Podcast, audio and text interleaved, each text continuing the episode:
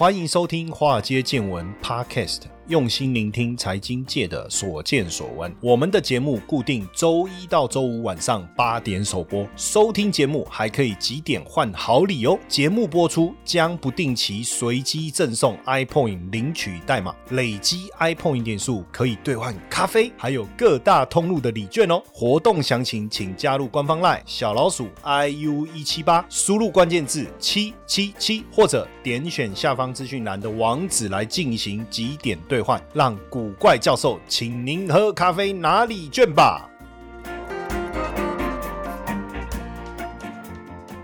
股票市场千奇百怪，见怪不怪。大家好，我是古怪教授谢承彦。大家好哦，大家好，大家好哦。上一次聊了这个李嘉诚呐，哇，没想到得到大家很大的回响。那在因为李嘉诚基本上就是先退出中国的投资，再转进英国，再退出英国的投资，再转进越南。好，那大家当然就对他为什么要投资越南这件事感到非常。的好奇嘛，哈，那所以呢，我们今天就好好的来聊一下越南好了，好不好？那我不知道大家有没有去过越南，对越南的印象是如何？哦，当然早期就是呃，我比较多的印象就是我每次去那个正常的按摩店了，哈，就是舒压经络按摩，或是脚底按摩店，或是我们讲叫叫什么馆，SPA 馆，叫舒压馆。还是叫就正常的这种啦，哦，那基本上哦，基本上基本上哦，我们就有时候常常会遇到来自越南的朋友嘛，哦，这是第一个印象啦。哦，第一个印象，那普遍大家对越南的女孩子的欣赏都是角度，其实都还还都觉得说，哎，其实这个越南女女女孩子其实都蛮漂亮的哈。那另外就是我确实在二零那是哪一年哈？就是大家如果去越南也会有一种呃，就是比如说，哎，可是不是过海关的时候哦，会遇到一些状况啊或者什么？但比较多的印象，我觉得是看电影早期那个越战电影，就是那个蓝坡有没有？然后就觉得，哎，越南的这个呃军人好像就个子比较小，肤色比较黑，然后穿的服装还有服装。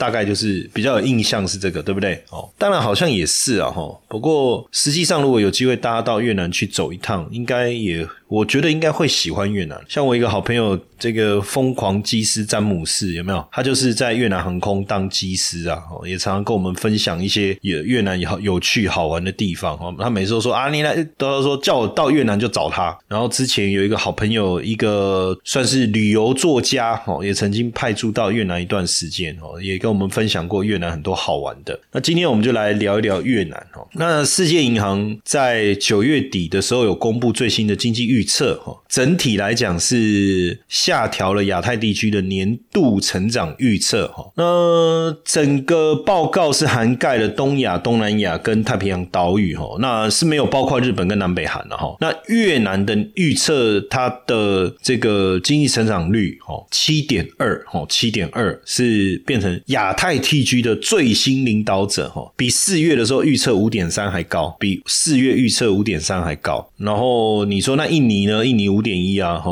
哦这些。所以不管大家在看，就是真的就解封啊，重新开放旅行啊，哦这个让整个东南亚的经济成长开始比较有正面的回升了哈，正面的回升。再加上现在好像大家对于就是在讲世界工厂这个部分哦，都谈到越。越南可能会取代中国哦，所以你看，今年真的是越南成为亚洲经济成长王啊！亚洲经济成长王，它的成长率七点二哦，算是这个取得最优势的领先地位哈。所以像现在，如果大家有买到那个 Apple Watch 哦，或者是 MacBook 的，那你它的包装盒应该会看到就是 Made in 越南或者越南组装，有没有哦？可见这个越南已经成为世界工厂了哦。只是说越南。不希望它就是只是一个组装平台啊，它还是希望就是可能甚至不只是世界工厂哦，组装平台它可能也有它自己科技发展的一个地位哈。但也确实哈，就是呃这十多年来河内哈，就越南政府河内已经吸引了 Intel 啦、三星啊、小米啊这些到这个越南组建供应链哦，像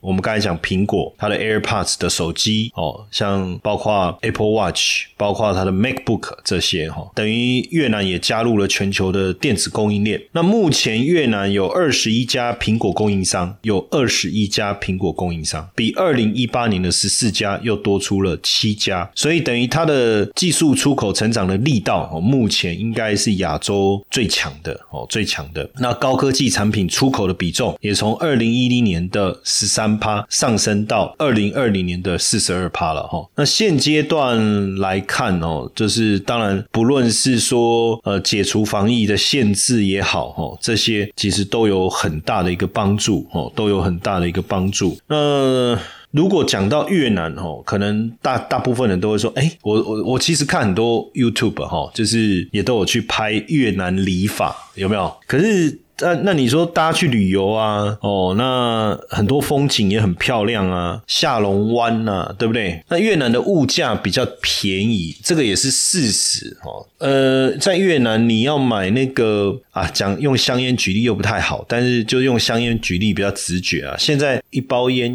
万宝龙的烟要多少钱？看我有没有印象，大概可能是一百多块啊哈。但是在我念书的时候，我念高中的时候，一一包万宝龙的香烟哦，当然这个。抽抽烟有害身体健康哈，嗯，我们没有要鼓励大家抽烟哦，我只在用价格来举例。我高中的时候大概是三十五块，哎，那在越南它的一包呃万宝龙的香烟，万宝路了，哎，是万宝路还是万宝龙？万宝路就 Marble 的香烟，差不多也是三十五块，你就知道这个物价的状况。所以如果在越南，你就会发现说，哇，它的这个物价水平啊，真的是是，你会觉得在那个地方消费是真的蛮轻松的哦，你就会觉得蛮轻松的。那不过在越南，呃，理法。理法却要四百多块哦，反而反而是贵的，因为像在台湾现在一百一百元理法现在涨价了哈，现在百元理法不知道变多少钱，一百五吗还是什么之类的？就那种以前不是有那种百元理发快剪店？那就算不是快剪店，一般比较传统的理发店，以前因为我很久没有剪头发，很多人问我说为什么要把头发留长？我说因为传统理发店。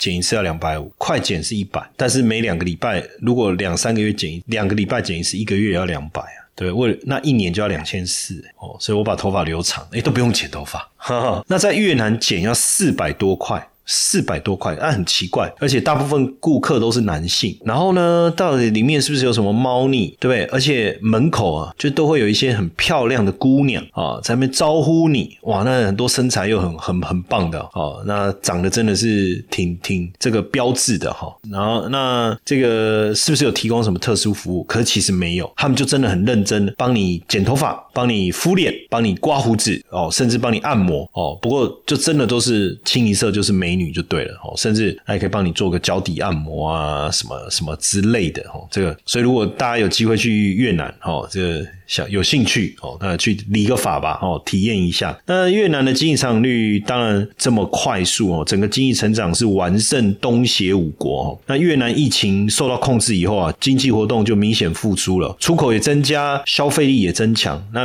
当然，开放边境旅游是经济成长非常重要的一个支撑呐。那再来就是说，越南本本身就是食品的出口国，所以粮食飙涨所导致的通货膨胀没有影响到他们哦，这是一个。那在整个 GDP 当中的预测预估值来讲，哦，明年也也能达到六点七。相较于菲律宾的六点二、马来西亚的四点八、印尼的五点一，还是新加坡的三趴，还是泰国的四点二，相对比较好。那再来，当然因为它的这个美中现在的背景就是美中贸易战，对不对？然后中国的清零政策，那这个供应链都真的，我跟你讲都受到影响了。很多工厂就开始逃离中国，哦，开始逃离中国，往东南亚走，因为这是最合理的嘛，因为就在隔壁嘛，哦，那未来要出货要干嘛也相对比较好嘛。那目前坦白讲，美国也没有。针对东南亚在科技生产方面提出任何的制裁嘛？所以在这样的一个情况下，越南就变成是这样背景下的最大的受惠者哦。那目前工业生产指数，越南工业生产指数年增率高达十一点五啊，制造业采购经理的指数高达五十四，所以景气相对于其他地方就是比较好的，对不对？哦，你可以很明显哦，所以呃，越南的崛起哦，加入这是 WTO 之后，这个迅速自由化了哦，那。基本上可以看到这个越南强劲的一个成长，过去几年平均增长率都相当的高，维持在六趴以上，通膨率也都在三趴左右。那当然跟越南政府强力吸引外资并加强基础建设有很大很大的关系。那么越南怎么吸引外资哦？很简单，就是在当然就是说税收优惠啦，较低的企业税率啦，而且以他们目前的劳动成本是相当有竞争力的。再包括就是是越南政府对于工业区、经济区的一个高度整合，还有专用性，这个是很大的一个。原因哦，很大的一个原因。那越南的主要境外投资人包括谁？日本、南韩、新加坡等等哦。呃，特别这些投资人特别青睐什么？就是电子制造业哦，特别青睐电子制造业。那越南的电子产业啊崛起，当然部分归功于亚洲电子产业供应链的结构性的转变了。很多科技龙头现在就是把生产地从哪里从中国移到哪里，移到越南，因为成本低嘛。所以现在越南就既然就一要成为东协第二大。电子产品的出口国，哇，这个转变，我想过去应该也是中国始料未及吧？哦，始料未及，就是呃，在大便跟尿尿的时候都没有想到，不是这个意思，是始料未及，哈。嗨，华尔街见闻的粉丝们啊，要来跟大家分享一个好康消息。我们现在有一个最新免费课程计划，连续四周学会现象交易，连续四周不同主题来带给大家如何运用美元、美股指数、原油的市场独特现象。每个月只要花四到八个小时，就有机会多赚一份月薪哦。周三下午两点到三点直播上课，开放前五十位免费登登记上课，点选资讯栏的网址立即报名，加入赖 OA 小老鼠 iu 一七八，输入关键字四 W。那越南的基础设设施主要集中在一些特定的经济区或工业区、高科技园区或农业科技园区，哦，主要是这样。所以你有时候你可能会觉得，嗯，好，好像没有那么那么进步，可是不是这样哦，因为他们把一些主要的基础设施的投资啊，就放在一些工业区啊，或者或者是经济特区。那目前以人口结构来讲，越南的人口年龄的中位数是三十岁，那老年抚养比不到十。哦，不到十，所以这一个人口结构哦，劳动力的品质，世界银行有做过一个统计哦，他们在高品质人力资源方方面，在东协是排名第二哦，排名第二。那加上越南政府也是持续投资教育，百分之二十的这个总支出是用在教育上哦，这个教育水准相确实相对是高的，而且生产率呢也超越许多这个经济体哦。事实上，像呃我们交大就有蛮多。优秀的越南的同学哦，哇，他们的程度确实真的呃相当相当好，而且回去可能也会到呃越南的大型机构任职啊，或是到越南的大学啊来任教，算算是可以感受到啊越南在教育方面的提升很惊人。那所以未来几年越南的 GDP 哦，如果就一直维持这样的一个成长的话，有可能在二零二九年超越新加坡哦，超越新加坡，所以越南算是一个后起之秀。哦，后起之秀。那整个来看呢，就是呃，越南大家应该有注意到了哈，现在越南就是抓住了这一个机会哈，很很很努力的要来在电子产业这个部分呢，努力的冲刺哈，努力的一个冲刺。所以过去这个美国的前国务卿啊，基辛格啊，哦，也曾亨利基辛格哦，就曾经讲过，全世界都小看了越南的野心，他的理想哦，他的理想要当东南亚的老。老大哦，那所以为了吸引外资，这个越南的总理啊，也曾经在出访美国的时候啊，跑遍戏谷哦，去跟 Intel、Google 哦，包括苹果哦谈合作，也跟高盛、KKR 这些金融业巨头去谈哦。所以在二零二一年呢，即便新冠疫情这个还是相当严峻哦，但是吸收外资的金额超过了三百亿美金，超过三百亿美金，这个总共有一百零六个国家投资越南，新加坡、韩国、日本。哦，也也也有，也有也有，所以等于你就会觉得说，哎，越南好像也是摸着石头过河哈。那开放以后加二零零七年加入 WTO 以后，随着外资持续的投入，他们等于用更快的速度去拥抱这个世界，包括加入 RCEP 哦，就区域全面经济伙伴关系协定，还有越南欧盟的自由贸易协定，总共有十六个自贸协定哦，甚至也加入了呃美国拜登政府的印太。经济框架，所以虽然说可能越南真的想要取代中国变成一个世界工厂，还需要一定的时间哦。不过至少我们已经看到它产生了很大幅度的一个改变哦，很大幅度的一个改变。那现在在在越南有有很多的这个工厂啊，都是外资以越南当做这个生产基地哦，当做生产基地，所以成长的速度啊是相当相当相当的快哦，相当相当的快。那那在这段时间，其实我不知道大家有没有听过这个小故事哦，就在疫情发生了，大部分各个地区，就比如说以台湾来讲的话哦，我们我们是说啊，你确诊了，好，赶快回家哦，赶快回家，你确诊，赶快回家。那结果在越南是，就呃，应该是说在我们这里是因为确诊的人很少嘛，所以确诊人要赶快回家嘛，对不对？比如说可能呃同学呃班呃，比如说公司好了，有四十个员工，有两个确诊，所以两个那两个确诊人赶快回家。家嘛，对不对？好，那可是，在越南是没有确诊的人赶快回家。为什么？因为四十个员工只有两个没确诊，就叫他赶快回家。那确诊怎么办？啊，就确诊了啊，你就戴口罩，就继续工作啊。好，就 就变这样哈，就就就是这样的一个概念哦。所以，呃，从越南所发布的数据啊，其实外国的直接投资金额其实持续在在成长，有非常多的外资企业啊，把供应链啊转移到。越南。哦，转移到越南。当然，刚开始大家会觉得说，哎，地缘政治就是主。刚开始呃是成本。到后来就变地缘政治，所以原本大家是转往中国大陆，哦，现在东南亚，你看现在就往越南开始往越南走了，哦，开始往越南走，哦，开始往越南走，甚至你看，你说，比如说三星好了，二零零八年金融危机以后，三星就把目光投向越南，哦，投入了六点七亿美金，开设了第一家工厂，哦，那后来这个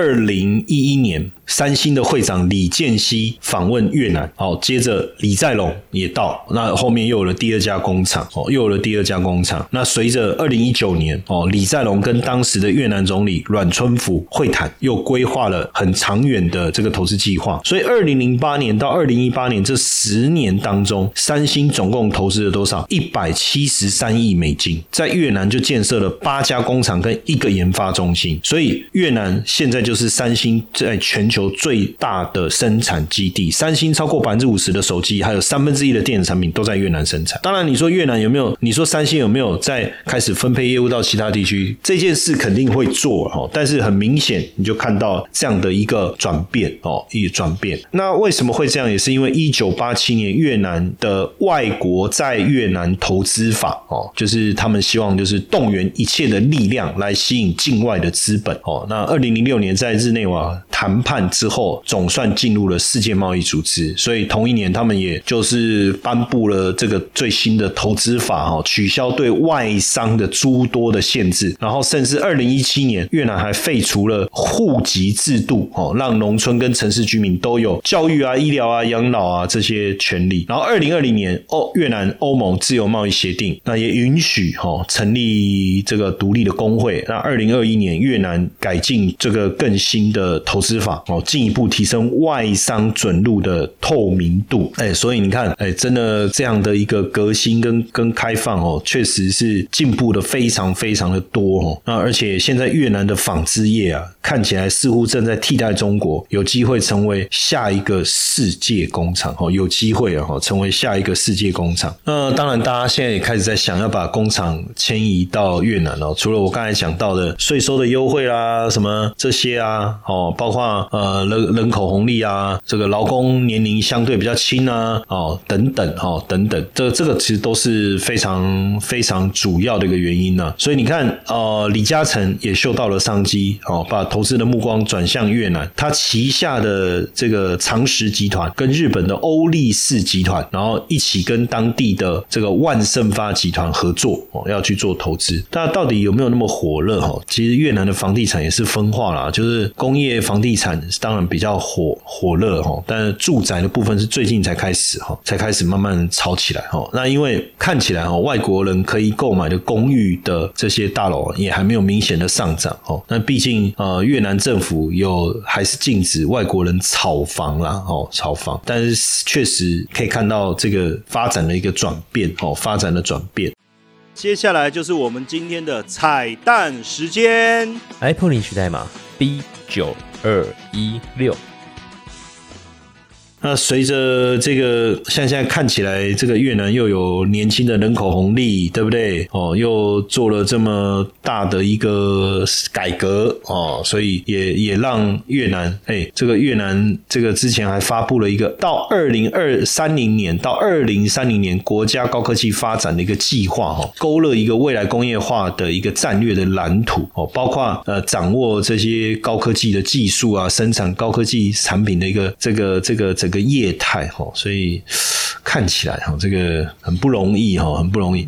不过这个这个到底？资产就应该说资源或政策到底会不会能够往科技业倾斜哈？这个当然我们持续观察。那越南呃，其实越南当时在越战当中是受创非常的严重了哈。但是从一九八就它的经济奇迹哈，我们应该从一九八六年一九八六年越南的改革开始来谈起哈。那当然这个长期发展中第一个主轴是越南自己内部企业的改。改革好，他们允许人民拥有自己的公司哦。那私人的企业的设立开始蓬勃发展了。那这个呃，他们的国有企业哦，改成实行市场经济，而不是计划经济。这意思就是说，过去呃，什么企业生产什么哦，我们现在发展的主轴是什么？这个是由政府规划好的，那就叫计划经济。但是开放革新之后哦，那你这些企业有了自主权，那你要怎么样的去经营营运？以什么为主轴？那就是交由市场决定了，然后接着。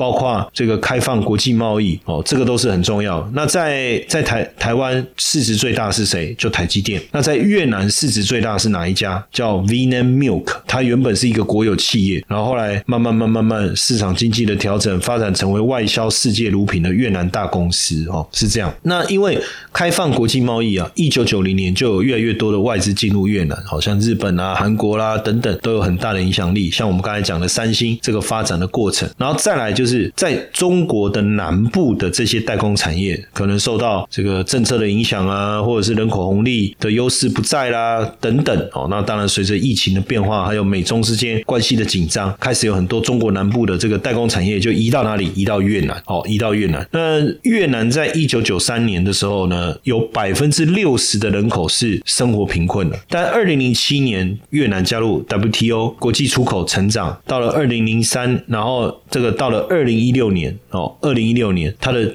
这个 GDP 已经成长到两千两百美元了，可是，在二零零三年的时候只有四百七十美元，你看四点七倍的一个成长。哦，四点七倍的成长，所以等于是除了就是说做了经济改革啊，当然包括对疫情的松绑，这个都有很大的一个一个关系，很很大的一个关系。所以政局的平稳啊，确实也是越南能够持续增长非常重要的哈。那在民生企业方面哈，最大乳制品的 Vinamilk 哈，还有生产啤酒哦，还有横跨地产、旅馆。Vin Group 哈，这个也是非常知名的大企业哈，还有 Vin Homes 就是也也是 Vin Group 旗下的房地产公司哈，这也是越南三十成分股了哈。那当当前的越南哈，这确实呃有地利之便。哦，那也吸取了中国过去三十年改革开放的经验哦，那吸收以后，他们发展自己的经济发展模式哦，那从商业到地产到工业哦的开放，然后也也吸引了欧美的越侨，就是他们越越南的呃外侨嘛，叫越侨哈，回乡来投资，让胡志明呢。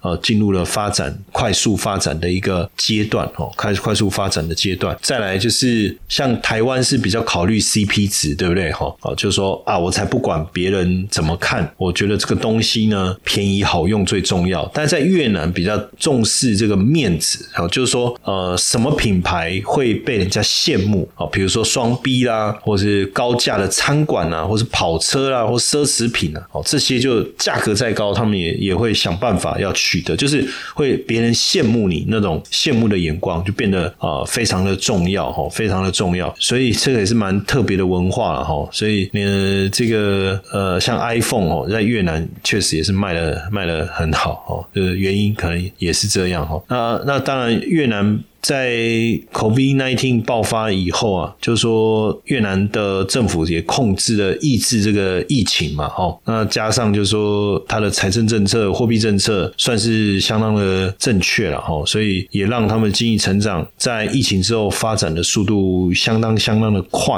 哦，相当的快。那越南其实还算是在人这个人口众多，哦，那结构也相当的年轻，加上越来越多的外资的投入，那从二零一零年这样子快速的一个发展，二零二零疫情供应链的一个转变，那看来这个越南确实未来会越来越有机会哦，成为一个东协快速发展的一个经济体哦，一个经济体。那所以现在呃，大家也在看哦，就是说今明两年全球 GDP 大概都只有百分之三的情况下，越南可以超过百分之七哦，可以超过百分之七，这样整体的股市的表。表现呢，也比其他的地方来的强劲哦。经济增长、劳动力廉价的劳动力哦，也受到市场的竞争。所以，如果大家对这方面的议题有兴趣啊，也不妨追踪一下哦。这个越南的相关的 ETF 啊，哦，或者是基金。那二零零一年统计啊，二零零一年到二零二一年哈，在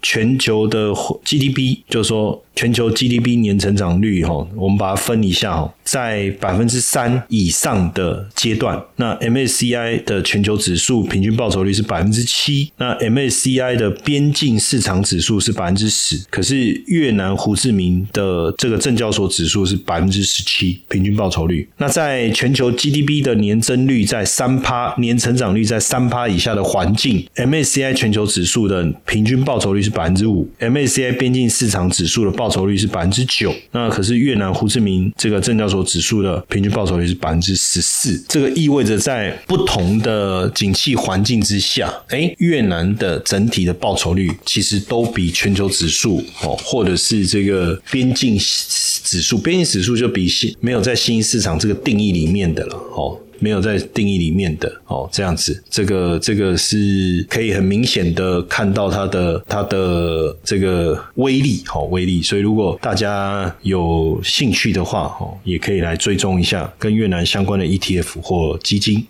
嗨，大家好！知道如何创造属于你的财富人生吗？第一步就从投资自己开始吧。我和五大名师联手，带大家从不同面向建立属于自己的财务人生规划。七大主题课程包含金融投资趋势与资产配置、加密资产的投资课程、财富累积关键必修课、轻松学会精准投资房地产、用对思维选工具、理财致富收益率、财富传承与守护、留爱给最爱、财富人生从预防保健开始。一系列的丰富内容来协助你定义财富人生。古怪教授财富成长营线上课程预售开放中，点选资讯栏网址，启动你的财富大门吧。